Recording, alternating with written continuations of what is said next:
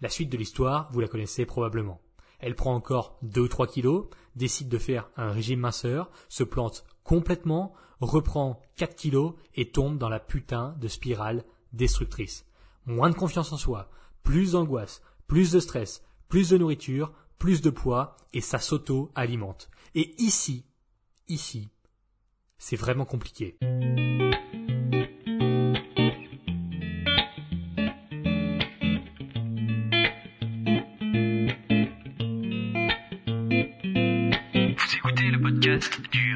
Alimentaire, l'émission réservée à ceux qui veulent reprendre leur santé en main tout en continuant à vivre une vie sociale épanouie. Chaque semaine, venez discuter alimentation, mode de vie, perte de poids et bien-être avec Maël Brousseau.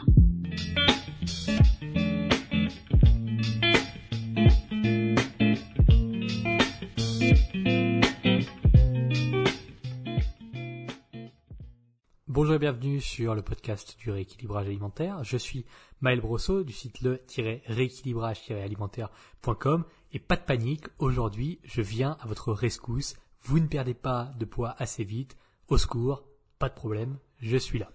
En premier lieu, il convient de remercier ceux d'entre vous qui m'ont envoyé un message concernant les épisodes précédents, notamment le 74 et 73, il me semble. Merci pour ça, c'est toujours très apprécié, et même si je ne réponds pas directement à vos messages, faute de temps en partie, eh bien sachez que je lis la majorité de ceux-ci.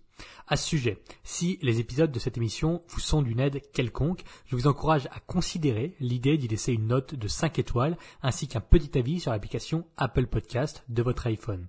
Vous en avez pour une minute, grosso modo, et grâce à cela, le podcast continue d'être découvert par des gens qui en bénéficient.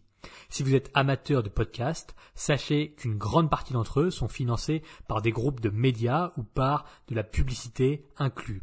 Le podcast du rééquilibrage alimentaire est 100% autoproduit et il rivalise pourtant avec des productions à gros budget. J'estime que c'est une très bonne nouvelle parce que les thèmes que nous abordons ici sont loin d'être faciles ou agréables, en tout cas pas à chaque fois. Et sachez que les évaluations, Apple Podcast et puis aussi le bouche à oreille, dans une certaine mesure, contribuent grandement au succès relatif de ces épisodes. Alors, je vous remercie de prendre une petite minute pour laisser 5 étoiles et un commentaire, ou même d'en parler autour de vous si certains épisodes vous plaisent particulièrement. Alors, le sujet du jour, j'arrive au secours. Pour changer, eh bien, euh, l'épisode d'aujourd'hui m'a été inspiré par une lecture. C'est vraiment le cas pour presque tous les épisodes en ce moment. Alors cette fois-ci, je ne vais pas vous parler de Dostoevsky, d'Hemingway, de Nietzsche ou de Jung. En fait, je n'aurais jamais pensé vous parler de ce bouquin. Il n'est pas de ma bibliothèque personnelle, mais en provenance de celle d'un ami. Alors, quel est le titre? L'effet cumulé. Après avoir lu l'introduction de ce bouquin, eh bien, j'ai failli le fermer tellement il coche toutes les cases clichés du livre de, de développement personnel foireux à l'américaine. Pourtant, quelques notions m'ont semblé intéressantes puisque l'auteur utilise régulièrement l'exemple de la perte de poids pour schématiser ses propos. Donc, j'ai poursuivi ma lecture piqué de curiosité. Et peut-être n'étiez-vous pas au courant, mais je crée et publie mes posts Instagram avec une longueur d'avance de 15 jours. Quand un post est publié, je l'ai en vérité programmé depuis deux semaines. Et pour être honnête, je découvre en même temps que vous les posts qui sortent, puisqu'entre temps, j'ai oublié mes propres textes. Alors, en date du 23 avril, a été publié un post dans lequel je schématise parfaitement l'effet cumulé. Ce post inscrit une phrase. Sur le post, il est écrit C'est nul, je n'ai perdu que 1,5 kg en avril. Phrase à laquelle je réponds sous ce post Calcul rapide. Perdre 1,5 kg par mois, ça fait 18 kg perdus en un an. Essayez donc de soulever un sac qui contient 18 paquets de farine. C'est très lourd. Imaginez que c'est ce qui arrivera après un an à ne perdre que 1,5 kg par mois. Et le lendemain de ce poste, je commence la lecture du livre, donc l'effet cumulé, qui, pour faire suite à ce poste, présente une grande cohérence avec ce que j'enseigne et ce que je transmets au travers du rééquilibrage alimentaire. Alors dans l'épisode d'aujourd'hui, nous essaierons de définir ce qu'est l'effet cumulé dans la perte de poids. Je vous expliquerai pourquoi c'est extrêmement compliqué à comprendre pour nos cerveaux humains, puis dans le même temps, je vous citerai des passages du bouquin pour vous commenter les recommandations de l'auteur en ce qui concerne la perte de poids. Commençons donc avec la première partie, l'effet cumulé dans la perte de poids. Vous n'avez pas 12 kilos à perdre parce que vous avez mangé un peu trop de riz la semaine dernière. Ce n'est pas non plus parce que vous avez eu un peu abusé sur les pizzas en mars 2019. Votre prise de poids est la conséquence d'un surplus calorique constant ou inconstant s'étalant sur plusieurs mois et souvent sur plusieurs années. La plupart du temps, la prise de poids est inconsciente et semble surprenante en surface. Pour autant, le chemin inverse est bien compliqué. En vous donnant une comparaison un peu grossière, on peut visualiser la perte de poids comme étant une journée hivernale. Pas loin de chez vous, il y a une rue en pente et du verglas partout sur la route. Disons qu'on est le 15 décembre. Si bien qu'en restant debout sans bouger, eh bien vous glissez tout doucement vers le bas de la rue parce que vous êtes sur le verglas et que la rue est en pente. Vous ne vous en rendez pas compte, même pas compte, ça ne réclame aucun effort, ça glisse tout seul parce que vos semelles sont lisses. Et puis à un moment, vous réalisez ce qui s'est passé. Vous vous retournez et vous avez parcouru 300 mètres, sans rien faire, sans bouger, sans vous en rendre compte, sans le vouloir. Vous avez juste glissé sur 300 mètres. Alors, vous décidez d'agir pour retourner à votre point de départ, et là, c'est la désillusion. Autant glisser dans une rue en pente verglacée avec des semelles lisses, c'est très facile, mais remonter la pente avec des semelles lisses et du verglas, ça réclame le déploiement d'un effort colossal. Vous allez vous rattacher à tout ce qui vous passe sous la main, vous allez transpirer, glisser, retomber 30 mètres plus bas, remonter, rechuter, faire une pause et finalement, après des minutes de lutte, vous pourrez peut-être parvenir à votre point de départ 300 mètres plus haut. Bien. Ma phrase fétiche pour la gestion du poids, c'est pareil. C'est la même chose. Elodie a 28 ans. Euh, elle vient d'accoucher du premier enfant et elle perd la majorité de ses kilos de grossesse, mais il en reste trois qui ne partent pas. Donc disons que six mois après l'accouchement, elle a réussi à perdre la majorité de ses kilos de grossesse, mais il en reste trois. Un bébé, c'est stressant. Ça réclame de l'énergie, ça brise le sommeil, ça laisse moins de temps pour s'occuper de soi, et Elodie glisse doucement sur la pente du surplus calorique. Très doucement, quasiment rien, juste un peu de chocolat en plus le soir parce qu'elle aime ça, ça lui fait du bien, ça la décompresse. Disons 200 calories en plus par jour. 3 carreaux, 4 carreaux de chocolat. Voilà. Depuis l'accouchement, elle ne se pèse plus parce que son corps s'est transformé et ça, ça l'angoisse. C'est peut-être trivial comme considération d'un point de vue extérieur, mais une bonne partie des mamans qui écoutent ce podcast pourront témoigner de ce que je raconte. La grossesse et l'accouchement produisent un cataclysme hormonal physique et psychologique d'une immense magnitude et la relation à son corps de femme change chez beaucoup d'individus, chez beaucoup de mamans, entre la période avant l'accouchement et la période, non, même avant la grossesse et la période après l'accouchement. Ça n'est pas bien ou mal, c'est simplement un point à prendre en compte. Et dans le cas d'Elodie, c'est particulièrement présent. Alors, elle mange en moyenne 200 calories de plus par jour depuis quelques semaines déjà. Physiquement, c'est imperceptible. Personne ne se rend compte de rien, et elle non plus d'ailleurs. C'est le début de la glissade sur la pente verglacée. Impossible de percevoir que l'on glisse, le bébé grandit, mais il ne fait pas ses nuits. C'est stressant, c'est fatigant, et Elodie va se peser trois mois plus tard, et sur les trois kilos restants après la grossesse, eh bien, de nouveau viennent s'ajouter deux kilos en plus, parce qu'elle mange 200 calories en plus tous les soirs, tous les jours, depuis déjà trois mois. Donc elle a pris deux petits kilos qui sont globalement imperceptibles à l'œil nu. Pas de panique, elle a beaucoup mangé ce week-end avant de se peser, donc a priori ce n'est rien. Éventuellement, les 200 calories de chocolat du soir seront joints par 150 calories de plus au goûter elle va manger euh, un plus, un petit gâteau au goûter, euh, juste après le biberon, juste après la sieste du bébé. Elle se dit tiens j'ai un peu faim en ce moment, et puis euh, en plus de son fruit habituel, eh bien elle rajoute un gâteau sucré. Bon ça fait 150 calories de plus, à nouveau il n'y a rien d'alarmant. Sur quelques semaines, rien ne bouge, mais après quatre mois, au premier anniversaire de l'enfant, Elodie se retrouve avec non seulement les 3 kilos de grossesse qui lui restaient, les 2 kilos ajoutés il y a 4 mois avec le chocolat, et 3 nouveaux kilos parce qu'en plus, désormais, elle mange 350 calories supplémentaires, donc les 200 calories de chocolat, plus le goûter, et globalement, sans faire attention, elle mange un peu plus qu'avant. Bon, soit 8 kilos de plus qu'avant de tomber enceinte. La prise de poids était très lente, imperceptible. Son mari n'a rien vu, Elodie non plus. Oui, d'accord, ses pantalons se sont un peu serrés, elle se sent un peu à l'étroit dedans, mais c'est trois fois rien.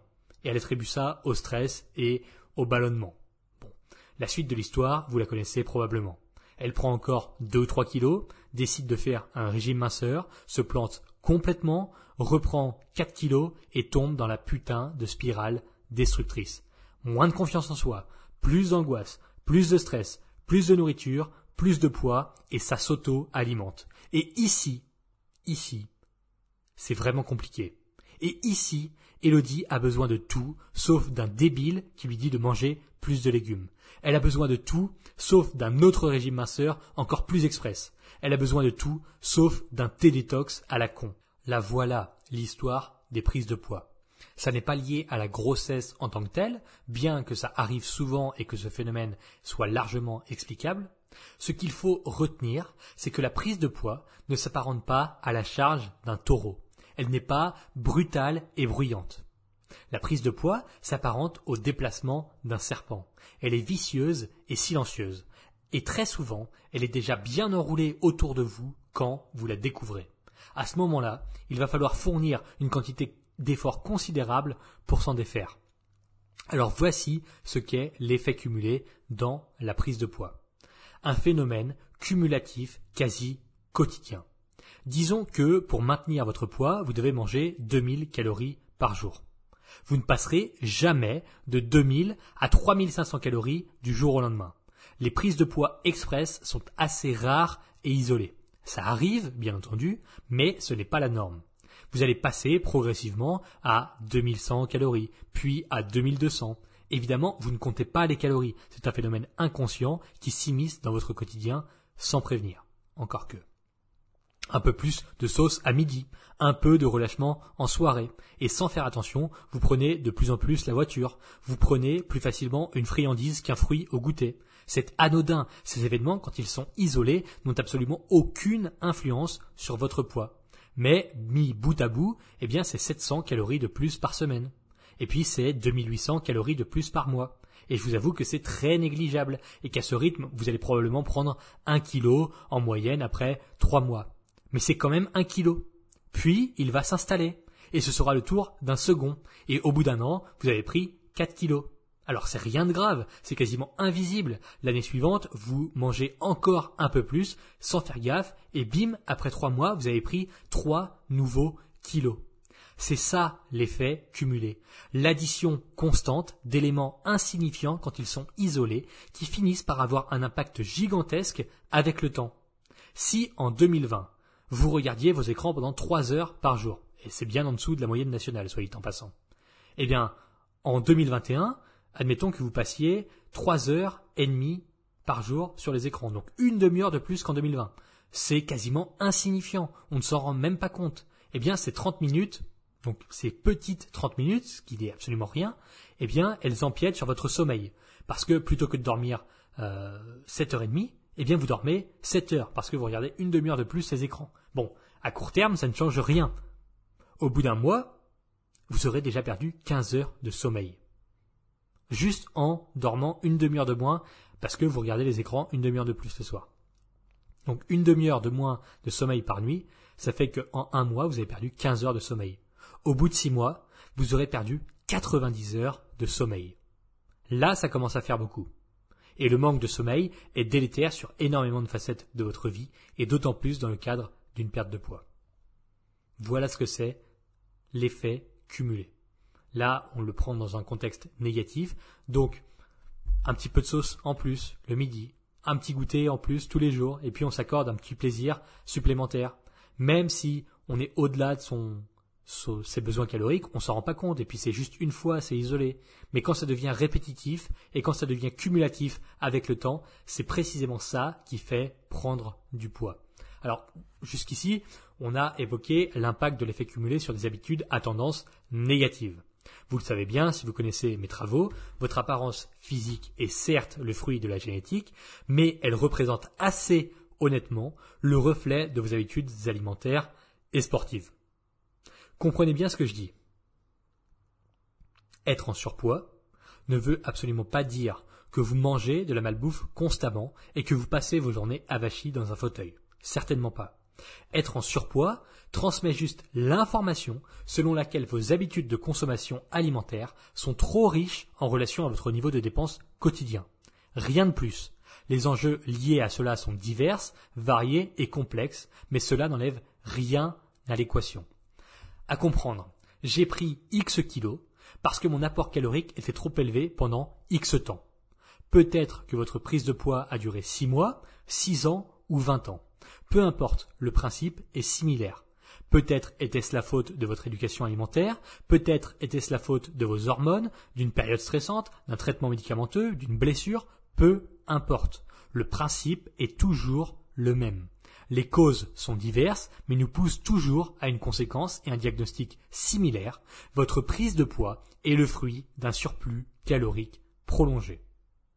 Et c'est tout naturellement que je vous dirais, votre perte de poids sera elle aussi le fruit d'un déficit calorique prolongé.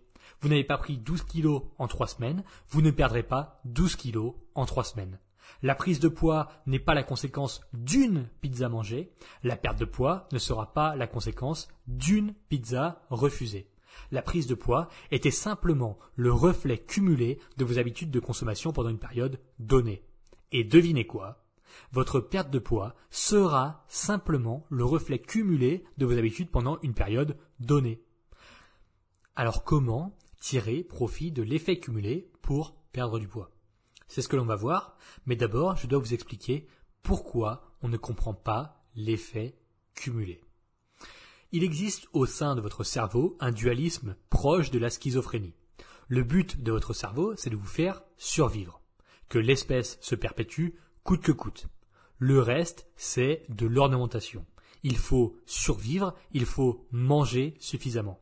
Cet instinct profond de survie a permis à des individus de résister dans des conditions délirantes, absolument inhumaines au XXe siècle. Et probablement encore aujourd'hui, si l'on ose regarder un peu ce qu'il se passe vraiment dans le monde.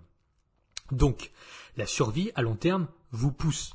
Dans ce sens, il serait logique de se dire mon cerveau veut que je vive en bonne santé et me poussera naturellement vers ce qui est sain pour moi. Et si j'écoute mon corps, je ferai les bons choix alimentaires, etc. Oui, ok. Bon, c'est le discours qu'adoptent certaines personnes. Malheureusement, c'est une vision assez naïve de l'évolution. S'il faut survivre à long terme, il faut aussi envisager l'idée inconsciente de la mort au tournant.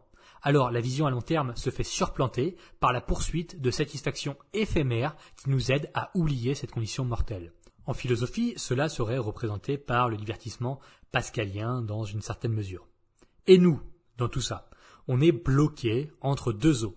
L'optimisation de la survie à long terme, qui devrait nous pousser à faire des choix responsables pour vivre le plus longtemps possible en bonne santé afin d'apporter au monde et aux générations futures un maximum de notre expérience.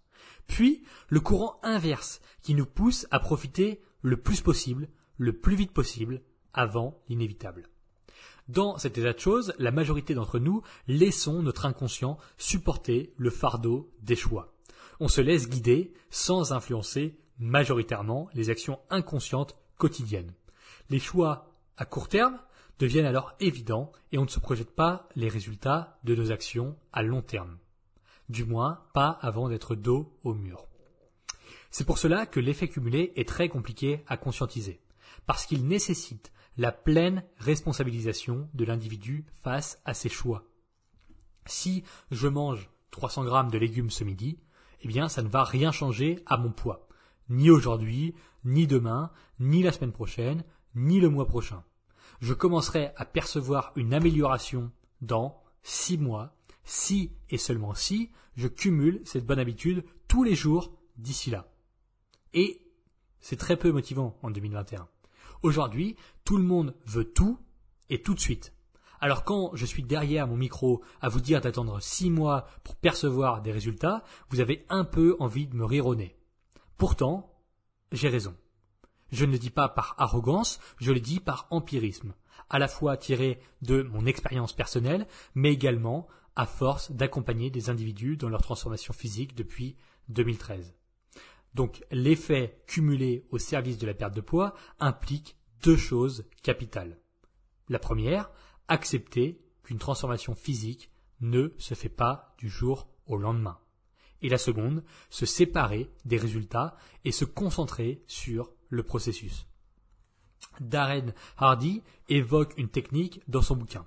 Son idée, c'est d'absolument tout noter en relation avec votre objectif. Dans le cadre de la perte de poids, il propose ceci. Vous notez sur un carnet l'intégralité des aliments qui entrent dans votre bouche. Chaque jour, vous faites en sorte qu'en relisant votre carnet le soir, il n'y ait aucun aliment qui joue en défaveur de votre objectif. Bon, je pense que les auteurs américains de ce style sont généralement un peu tarés. En théorie, il a raison. En pratique, il n'a pas une pleine compréhension des différents feuillets de la perte de poids. Il réfléchit dans une seule dimension alors qu'il faut prendre en compte un grand panel d'enjeux pour que la perte de poids ne se fasse pas aux dépens d'autres facettes de la vie de l'individu. Son idée est trop extrême, alors voilà une alternative que je vous propose. Et vous cochez tous les soirs sans vous préoccuper du poids. Donc, par exemple, semaine 1, vous mangez 300 grammes de légumes par repas. D'accord? Donc on part du principe que vous continuez à manger tout à fait normalement, vous n'essayez pas de perdre du poids pour perdre du poids, vous êtes juste en train d'essayer d'optimiser votre santé et d'améliorer vos habitudes. Donc vous passez une journée tout à fait normale. La seule chose que je vous demande, à la première semaine, disons qu'on démarre la première semaine de juin. Donc première semaine de juin, je vous demande de manger 300 grammes de légumes à midi et le soir. Peu importe le format des légumes, peu importe de quels légumes il s'agit, peu importe qu'ils soient surgelés, qu'ils soient frais, qu'ils soient en boîte, qu'ils soient cuits à la vapeur, qu'ils soient en crudité, qu'ils soient cuits au wok, on s'en fiche. Je vous demande juste de manger 300 grammes de légumes le midi et le soir. Tout le reste, vous continuez à faire pareil. Si vous voulez manger des nuggets à midi, faites-le. Tant que vous mangez 300 grammes de légumes à midi et le soir. Et puis tous les soirs, vous cochez votre case dans un carnet. Dans un carnet, vous mettez petit 1, manger 300 grammes de légumes à midi et manger 300 grammes de légumes le soir. Le lundi, vous cochez. Le mardi, vous cochez. Le mercredi, vous cochez parce que vous l'avez fait et vous faites ça toute la première semaine. C'est pas compliqué. Tout le monde peut faire ça. Vous pouvez faire ça. On ne vous demande pas de vous peser et de voir si vous avez perdu du poids grâce à ça. Vous n'avez pas compris l'effet cumulé si c'est ce que vous faites. Non. L'idée, c'est simplement d'implémenter des habitudes positives qui vont influencer positivement, pour le coup, votre poids à moyen et long terme. Donc, première semaine, mangez 300 grammes de légumes par repas le midi et le soir. Ok. Vous avez fait, c'est super. La deuxième semaine, on continue comme ça. Vous continuez à manger 300 grammes de légumes le midi et le soir, mais en plus, vous allez rajouter 8000 pas par jour. Vous faites au minimum 8000 pas par jour. Donc, semaine 2, deuxième semaine du mois de juin, vous notez lundi 300 grammes de légumes, 300 grammes de légumes le midi et le soir, coché, je l'ai fait. Et puis 8000 pas aujourd'hui, oui, je les ai marchés. J'ai été me promener parce qu'il fallait que j'atteigne mes 8000 pas. Ok, je coche. Mardi, même chose. Mercredi, même chose. Et vous faites ça jusqu'à la fin de la deuxième semaine.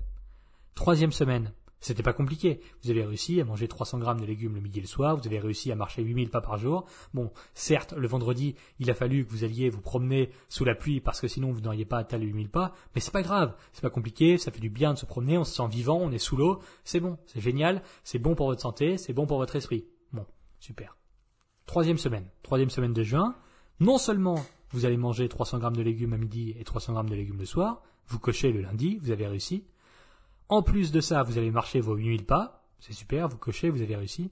Et en plus, vous allez rajouter une source de protéines à chaque repas. D'accord? Matin, midi et soir. Le matin, vous mangez 250 grammes de fromage blanc, ok, super, ça marche.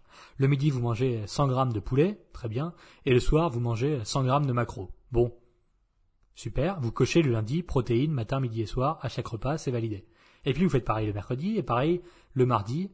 Et donc comme ça, vous cochez toutes les cases la troisième semaine de juin, tous les jours de la semaine, vous avez mangé 300 grammes de légumes le midi, 300 grammes le soir, vous avez marché 8000 pas par jour, et vous avez mangé des protéines à chaque repas. Bravo, c'est super. Et maintenant, vous n'avez même plus besoin de réfléchir aux légumes. Ça fait 21 jours que vous mangez 300 grammes de légumes le midi et 300 grammes le soir. C'est devenu normal. C'est banal, c'est la routine, c'est une habitude. Bah, c'est super, c'est génial. Et puis la quatrième semaine, vous allez rajouter le fait de boire au moins 2 litres d'eau par jour pour rester bien hydraté. Et vous refaites le même processus. Le lundi, vous cochez 300 grammes de légumes à midi, 300 grammes le soir. Je vais vous la refaire à chaque fois. Hein. 8000 pas dans la journée, ok, c'est validé, je coche. Les protéines à chaque repas, c'est validé, je coche. J'ai bu 2,5 litres d'eau par jour aujourd'hui, c'est validé, je coche. Super. Et puis ensuite, vous faites un mois de renforcement. Tout le mois de juillet, vous gardez ces habitudes que vous avez prises, qui sont de très bonnes habitudes, et qui deviennent inconscientes. Petit à petit, c'est tellement habituel que ça devient normal pour vous de marcher 8000 pas dans la journée, ça devient normal de manger au moins 300 grammes de légumes euh, à midi et 300 grammes le soir, ça devient normal de boire 2 litres d'eau par jour. Donc, au mois de juillet, vous n'ajoutez pas de nouvelles habitudes, vous continuez à cocher tous les soirs ce que vous faites, et l'idéal, ce serait d'avoir aucune croix loupée pendant tout le mois de juillet. Comme ça, vous renforcez vos habitudes. Et puis tiens, arrivé début août, qu'est-ce que vous pouvez faire À la neuvième semaine, euh, vous avez renforcé toutes vos habitudes, donc euh, le fait, vous êtes en train de cumuler un paquet de bonnes habitudes, vous êtes en train de cumuler parce que bon, on peut se dire, bon, avant ça, c'est vrai que je mangeais pas des protéines à chaque repas, maintenant euh, je mange des protéines à chaque repas, qu'est-ce que ça change? Eh bien, admettons que si vous n'aviez pas mis en place cette habitude, vous auriez loupé, dans les huit dernières semaines, vous auriez loupé, c'est pas, 25 repas sans protéines. On sait qu'un repas sans protéines, c'est un repas euh, après lequel vous allez avoir faim plus rapidement. Alors que si vous aviez des protéines, vous allez avoir un meilleur taux de satiété et donc vous aurez moins faim dans le reste de la journée. Eh bien peut-être que les protéines, inconsciemment, vous ont fait éviter trois craquages alimentaires et vous ont fait éviter 2000 calories de grignotage. Donc c'est un effet cumulé positif. Même chose pour les légumes. Même chose, les 8000 pas par jour, eh bien peut-être que euh, au total, vous avez fait, euh, vous avez fait, admettons, 24 000 pas dans euh, les, trois dernières semaines, euh, si vous n'aviez pas eu cette nouvelle habitude, eh bien vous en auriez peut-être fait que 12 000. Donc c'est très bien de bouger plus, c'est génial. Vous en êtes pas rendu compte, ça n'a pas demandé un effort considérable de faire ces pas en plus, sauf qu'ils sont là, et c'est un effet cumulé, et c'est inconscient. Donc à la neuvième semaine, début du mois d'août, vous pouvez commencer à rajouter à nouveau, euh, par exemple, trois fois 40 minutes de musculation par semaine. Hein. vous ajoutez petit à petit de nouvelles habitudes. Et c'est comme ça qu'on met, euh, qu'on met à profit l'effet cumulé pour la perte de poids. On s'attarde pas sur la perte de poids, on s'attarde pas sur les résultats physiques. Tout ce qui compte, c'est de mettre en place de nouvelles habitudes et de cocher les cases le soir. Et la perte de poids deviendra une résultante logique de votre nouvelles habitudes, de votre nouvelle routine d'alimentation et euh, de sport et d'activité. Il n'y aura aucun changement en trois semaines. Il n'y aura probablement aucun changement en deux mois, mais à partir du troisième ou du quatrième mois, eh bien là, ça va bouger. Parce que vos habitudes n'auront plus rien à voir avec celles de l'ancienne période. Si jamais vous continuez ça pendant quatre mois, eh bien début octobre, toutes vos habitudes positives auront largement remplacé eh bien, les anciennes habitudes que vous aviez, peut-être de mauvaises habitudes, peut-être que les nouvelles habitudes surplomberont celles-ci, et auquel cas votre vie s'est transformée et votre apparence physique va suivre ce chemin. Puisqu'elle reflète vos habitudes et que celles-ci sont différentes, ça bougera tout naturellement. Voilà pour l'effet cumulé au service de votre perte de poids. La plupart d'entre nous négligeons cet aspect routinier de notre quotidien et c'est selon moi une grande erreur. La routine est un élément libérateur de l'existence. Elle automatise des tâches sans importance capitale et vous dégage automatiquement du temps libre à dépenser pleinement alors vous pouvez faire ça tout seul. Mettre en place tout ce que je vous ai dit tout seul. Première semaine, des légumes. Deuxième semaine, vous rajoutez 8000 pas par jour. Ensuite, vous rajoutez des protéines, etc. Tout ça, vous pouvez le faire seul. Et vous pouvez choisir vos habitudes. Évidemment, ce que je vous donne ici, c'est un exemple. Peut-être que votre habitude, ce sera de manger euh, trois fruits par jour. Ça peut être ça. Peut-être que votre habitude, ce sera de euh, manger euh, un peu moins de riz. J'en sais rien. Ça, peut être tout ce que vous voulez. Peu importe. Ça peut être de réduire votre quantité de malbouffe euh, dans la semaine. Bref, tout ça, vous pouvez le faire tout seul, en autonomie. Je vous ai donné euh, la clé de compréhension pour le faire. Je vous ai donné le processus pour le faire. Pensez à cocher vos cases euh, quand vous voulez adopter une nouvelle habitude. C'est vraiment très efficace. À vous de voir. Si jamais vous voulez être accompagné pour faire ça, eh bien vous pouvez vous servir des fiches repas rééquilibrage alimentaire. Les fiches reprennent pleinement les concepts évoqués dans ce podcast. Bien entendu, en les créant, j'ai tenu compte des difficultés auxquelles vous avez, vous faites et vous ferez face. Tout ça est adaptable et modulable en fonction de vos goûts, besoins et envies. Les fiches vous libèrent de toute la théorie afin que vous vous concentriez et que vous concentriez tous vos efforts sur la pratique. En maximum 5 minutes par jour, vous allez maigrir sans vous prendre la tête et évidemment sans rechuter puisque vos habitudes changeront pour de bon. Le lien pour obtenir les fiches est juste en dessous le podcast et vous pouvez aussi vous rendre directement à l'adresse www.rééquilibrage sans accent-alimentaire.com slash fiche avec un S. On se retrouve de l'autre côté sur le document de prise en main dans le cas où vous vouliez vous servir des fiches. Pour conclure ce podcast, je vais vous lire quelques extraits intéressants du livre. Donc le livre L'effet cumulé. Vous verrez que le discours est très américain, donc évidemment tout est amplifié, enrobé et a une tournure marketing. Mais bon, il y a quand même des choses intéressantes à en tirer. Donc laissez-moi vous prendre le livre et vous lire quelques extraits. Cette section est intitulée Trois amis. Donc je, cite l'auteur, hein. je lis le livre, c'est pas moi qui ai écrit ce texte. Prenons trois copains qui ont grandi ensemble. Ils habitent dans le même quartier et partagent à peu près les mêmes affinités. Chacun d'entre eux gagnent environ 50 000 dollars par an. Ils sont tous les trois mariés, plutôt en bonne santé, le poids moyen si l'on fait abstraction de la brioche inhérente au mariage. Le premier, appelons-le Laurent, vit tranquillement comme il a toujours vécu. Il est heureux, ou du moins le pense-t-il, mais il se plaint à l'occasion que sa vie est monotone. Le deuxième, Simon, commence à apporter des petits changements à sa vie, des changements positifs apparemment sans conséquence. Chaque jour, il se met à lire dix pages d'un bon livre et à écouter trente minutes de quelque chose qui l'instruit ou l'inspire en allant au travail. Simon souhaite que sa vie change, mais il ne veut pas tout bouleverser. Il choisit d'appliquer ce concept à sa vie. Il a décidé de consommer 125 calories en moins chaque jour. Ce n'est pas grand-chose, une tasse de céréales en moins, une bouteille d'eau gazeuse à la place d'une canette de boisson sucrée, de la moutarde à la place de la maillot dans son sandwich. C'est faisable. Il s'est aussi mis à marcher un peu plus.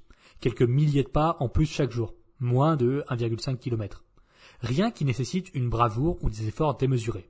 Tout le monde pourrait en faire autant. Pourtant, Simon est déterminé à suivre ses choix, car il sait que même s'ils sont simples, il pourrait également être tenté de laisser tomber. L'ami numéro 3, Bruno, prend de mauvaises décisions.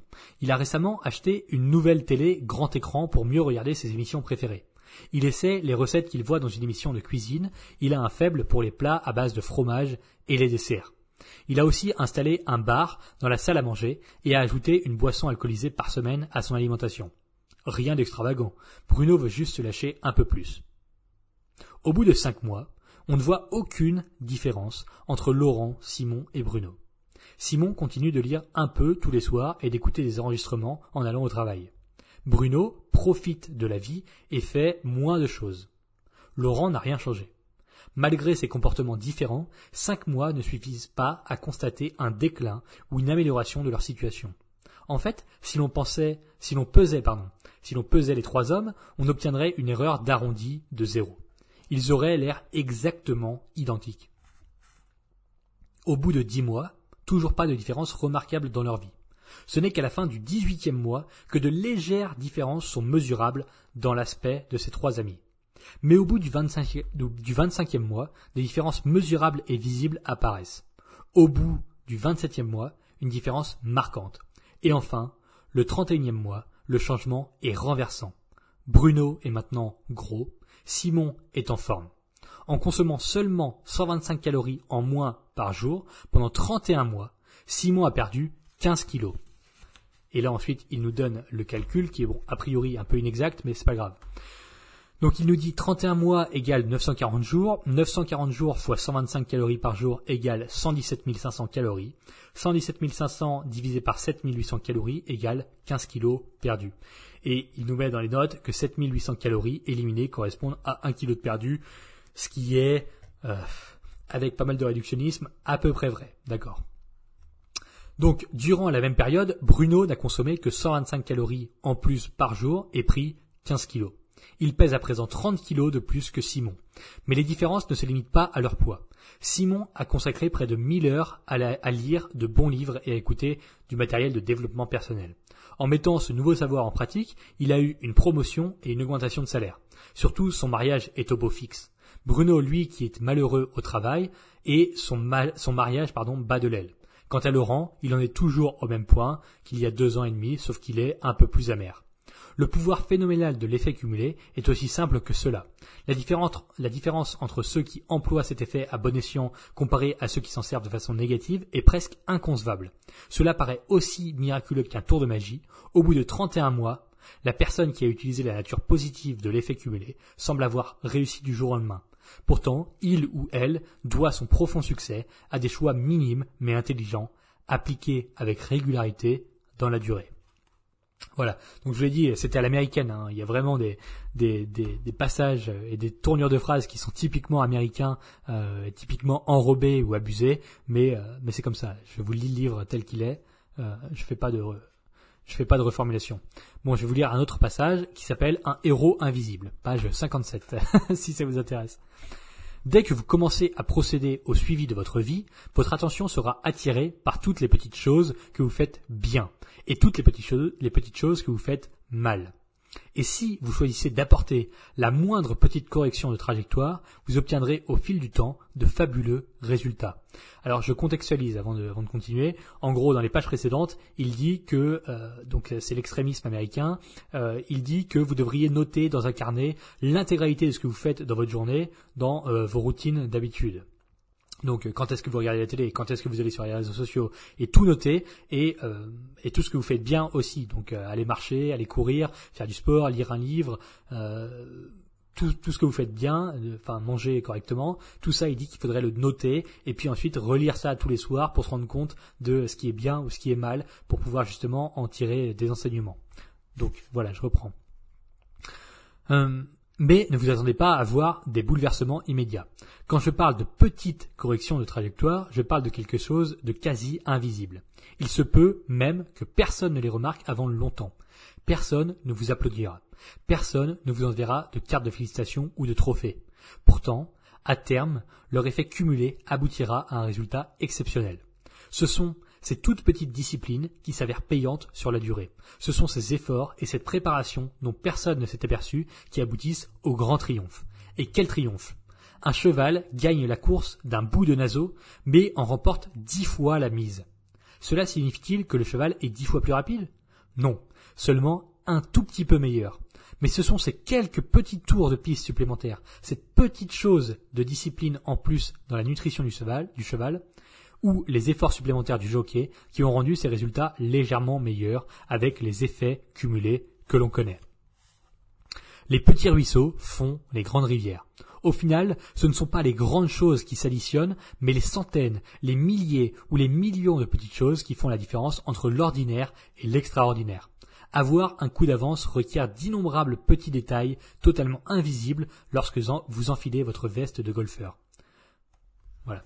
Euh, donc là, l'idée, l'idée que je trouvais intéressante, c'est surtout de dire que vous n'avez absolument rien à attendre de vos résultats quand vous changez de petites choses dans votre vie. Quand vous décidez de manger un tout petit peu plus de légumes. Quand vous décidez de manger un tout petit peu moins de malbouffe. Quand vous décidez de manger plus de protéines. Quand vous décidez de faire 8000 pas par jour au lieu de 5000. Il y a personne qui va jamais venir vous applaudir. Personne va venir vous taper sur l'épaule en disant, hey, c'est super ce que tu fais, continue comme ça.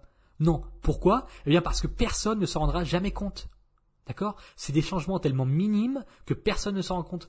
Et c'est la même chose, en fait, pour les effets cumulés négatifs. Quand vous mangez deux carreaux de chocolat en plus, personne ne le verra. Personne ne s'en rendra compte. Donc personne ne va venir vous dire, fais attention, tu fais n'importe quoi. Parce que de toute façon, c'est extrêmement minime au quotidien. Mais mis bout à bout, au bout de centaines de jours, de milliers de jours, eh bien c'est ça qui fait une énorme différence. La différence entre prendre un fruit au goûter, un fruit qui fait 50 calories, et prendre une barre chocolatée qui fait 300 calories, si jamais vous ne prenez pas la responsabilité de la barre, la barre chocolatée et que vous dites oh de toute façon c'est qu'une fois de temps en temps, mais que vous le faites deux, trois, quatre fois par semaine, eh bien mis bout à bout, après 10 semaines, 30 semaines, 50 semaines, après deux ans, eh bien la différence sera flagrante. Alors, je, je, je fais un petit détour là avant de lire le dernier passage du livre. Ça ne veut pas dire qu'il est interdit de manger des barres de chocolaté. Ça ne veut pas dire qu'il faut tout faire absolument parfaitement et tout calculer et tout compter et tout vérifier et tout optimiser. Non, c'est pas ça que ça veut dire. Ça veut dire qu'il faut prendre la responsabilité de ses choix et les faire en pleine conscience et ne pas se voiler la face en se disant ça va, c'est juste une fois, Si jamais c'est la dixième fois de la semaine que vous le faites. D'accord? C'est simplement ce principe des petits changements qui peuvent apporter de gros résultats à long terme. Et je vais finir par vous lire un dernier passage qui là est vraiment... Alors là c'est vraiment de l'américain, mais bon, c'est intéressant, c'est intéressant de, de voir ça juste pour la leçon et pour, pour rigoler un peu sur la façon d'écrire des Américains. Alors, le succès est un semi-marathon. Et le principe est intéressant quand même, hein. on n'est pas là juste pour se moquer, il y a des trucs à en tirer. La preuve, j'ai fait un épisode du podcast et j'espère que vous pourrez en tirer, en tirer quelque chose. Allez, je vais me dépêcher. Beverly était représentante d'une compagnie de logiciels éducatifs que je devais redresser. Un jour, elle me raconta que l'une de ses amies s'apprêtait à participer à un semi-marathon le week-end suivant. Et elle dit, donc là c'est Beverly, pardon, c'est dur les prénoms américains, Beverly qui dit, j'en serais incapable, m'assura Beverly, qui était très en surpoids. Il me suffit de grimper un étage pour être essoufflé. Et là il lui répond, si tu le souhaites, toi aussi, tu peux y arriver, lui dis-je. Impossible, me rétorqua-t-elle. Il fallait d'abord que je réussisse à motiver Beverly. Alors, dis-moi, Beverly, pourquoi veux-tu courir un semi-marathon? Eh bien, une réunion de retrouvailles avec mes amis du lycée est organisée l'été prochain, et je veux être au meilleur de ma forme. Mais j'ai pris tellement de poids depuis la naissance de mon deuxième enfant, il y a cinq ans, que je ne sais pas comment m'y prendre. Ah, vous voyez, tiens, on y revient sur la, la grossesse. Bingo La motivation était toute trouvée, mais il fallait rester prudent. Si vous avez déjà essayé de perdre du poids, vous connaissez la chanson. Vous vous inscrivez à un club de gym très cher et dépensez une fortune en entraîneur particulier et en équipement flambant neuf, en tenue de gym et en chaussures de sport. Vous suivez pendant une semaine environ, jusqu'à ce que votre rameur se transforme en séchoir à linge, vous laissez tomber la gym et vos tennis moisissent dans un coin. Je voulais tenter une meilleure approche avec Beverly. Je savais que si je réussissais à la convaincre d'adopter une seule nouvelle habitude, elle mordrait à l'hameçon et tout le reste suivrait. Ce qui, soit dit en passant, c'est moi qui fais encore une, une digression, mais il n'a pas tout à fait tort là-dessus.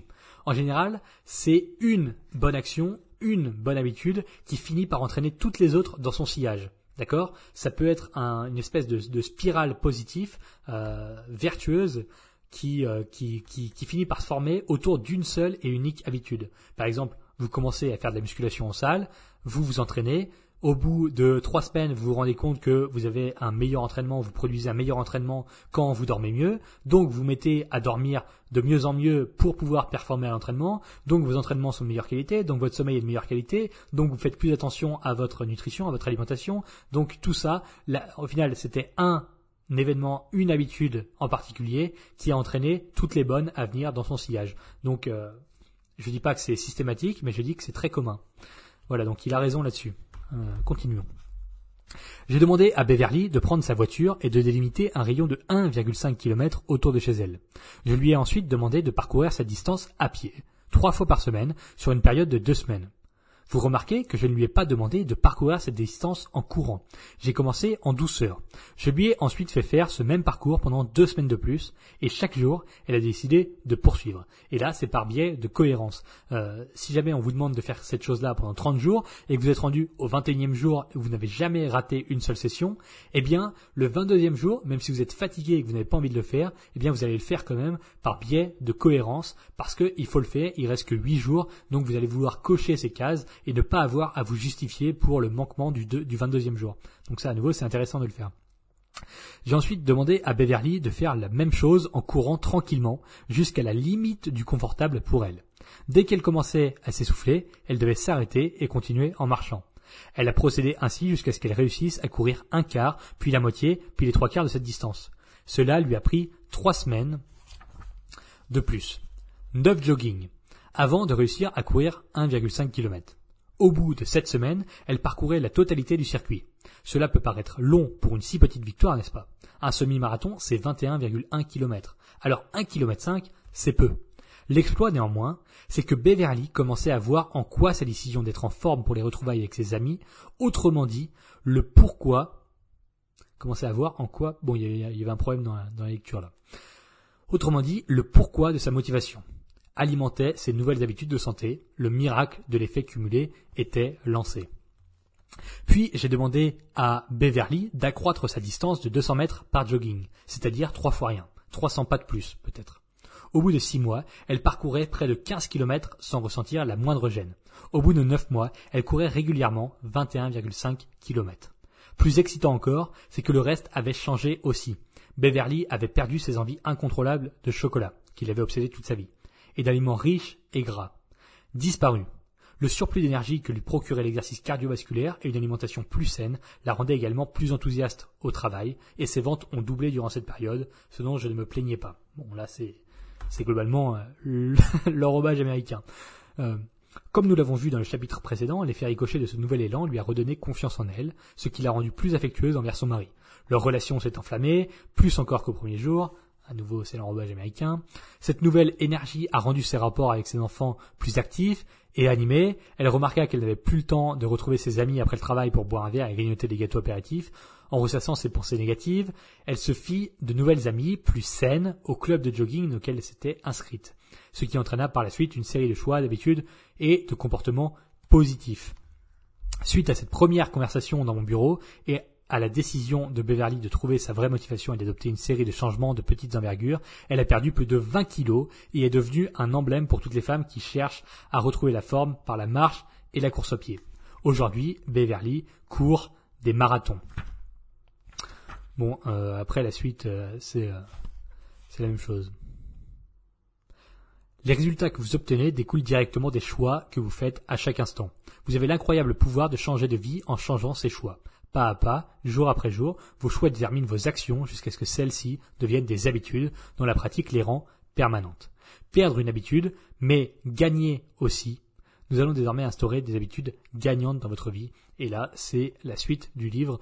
Euh, Bon, je vais pas faire d'autres d'autres extraits parce qu'il me semble qu'on est rendu loin dans le podcast et que après bon c'est de la c'est du euh, c'est de la grandiloquence américaine. Euh, bon c'est c'est enrobé et on, on, va bientôt apprendre que Beverly a, a développé des super pouvoirs et qu'elle est devenue multimilliardaire euh, tout ça parce qu'elle court un semi-marathon. Euh, ce qui nous intéresse, c'est le principe. C'est pas l'histoire en tant que telle, c'est le principe de dire que effectivement, vous pouvez commencer tout doucement en faisant les choses à votre niveau et puis ensuite les améliorer petit à petit tous les jours. Et j'aime bien son image qui est de dire euh, si jamais tu veux courir un marathon entier, eh bien tu commences par marcher 1 km 5 parce que tu te sens pas bien euh, dans tes articulations quand tu cours. Donc tu marches, tu sais marcher, tu fais 1 km 5 et puis à chaque fois tu vas rajouter 300 mètres. Et puis, au bout de trois semaines, tu vas courir un kilomètre cinq et marcher un kilomètre cinq en plus. Et puis, au bout de X semaines, eh bien, tu vas faire que courir. Et puis, tu courras d'abord 5 km. Et puis ensuite, tu courras 5, 5 km 300. Et puis 5 km 600, 5 km 900. Et en n'a rien de temps, finalement, ça sera devenu normal, ça sera la nouvelle normalité de courir 10 km, 15 km, 20 km. Ça peut paraître complètement abstrait et extrêmement lointain quand on n'a pas commencé à le faire, quand on a déjà du mal à, euh, comme il l'explique, être essoufflé, à ne pas être essoufflé quand on monte trois étages en escalier. Ça peut paraître complètement dingue de courir 15 kilos. Et pourtant, vous n'êtes probablement qu'à 6 mois, 7 mois, 8 mois, 9 mois d'entraînement pour courir 20 km sans être essoufflé. Mais ça, c'est difficile, c'est très difficile pour le cerveau de se rendre compte, parce qu'à nouveau, les effets cumulés, c'est comme les exponentiels, c'est très difficile à assimiler et à comprendre pour nos cerveaux d'humains, tant qu'on ne fait pas un effort conscient là-dessus. Et donc ça paraît abstrait, ça paraît lointain, ça paraît impossible, ça paraît, euh, ça paraît complètement délirant, et pourtant c'est le cas. Euh, finalement, c'est comme, comme l'écriture d'un bouquin. Euh, on peut voir l'écriture d'un bouquin, je digresse et ensuite je conclus. Euh, on peut voir l'écriture d'un bouquin comme, disant euh, Ah non, mais ça va pas, je saurais jamais écrire un livre, c'est 500 pages, c'est infaisable. en écrivant, écrivant 1,7 pages par jour, ce que vous êtes tous capables, enfin qu'on est tous plus ou moins capables de faire, écrire, en tout cas si on a, si on a une, une appétence à l'écriture, bien sûr. Ça peut être écrire un bouquin comme ça peut être n'importe quoi d'autre. Donc 500 euh, pages d'un bouquin, on peut le voir comme étant oh non, il faut que j'écrive 500 pages, c'est énorme, ou alors on peut le voir au jour le jour en se disant OK, aujourd'hui j'écris 1,7 pages. Et puis demain j'écrirai 1,7 pages. Et puis finalement, au bout d'un an, on a écrit un bouquin de 500 pages. Donc voilà. Euh, voilà pour l'effet cumulé. Si jamais vous voulez mettre en pratique toutes les recommandations de ce podcast, vous pouvez vous servir des fiches. À nouveau, le lien est juste en dessous ou alors à, l'adresse mentionnée précédemment dans le podcast www.rééquilibrage-alimentaire.com slash fiche avec un S. Euh, le bouquin, je vous le cite, c'était euh, L'effet cumulé de Darren Hardy, donc euh, Darren Hardy à l'américaine avec un H. Et puis, et puis voilà. Je ne conseille pas nécessairement de le lire parce qu'il n'y a pas grand grand chose euh, en tirer. Euh, ce podcast résume plus ou moins euh, les, les 600 pages du bouquin. mais bon, si jamais vous voulez, si jamais les extraits vous ont bien parlé, vous pouvez le lire en le trouvant, j'imagine, sur Amazon ou un peu partout. Voilà pour cet épisode, ce qui était un peu long, ma foi. Je pensais pas que ça allait durer aussi longtemps. J'espère que vous aurez pu en tirer quelques informations intéressantes et surtout applicables pour vous. On se retrouve bientôt pour la suite, euh, pour le prochain podcast. Et euh, d'ici là, pensez effet cumulé, pensez petites actions du quotidien, arrêtez de vous focaliser sur les résultats, concentrez-vous sur vos actions au jour le jour, ça sera bien mieux comme ça.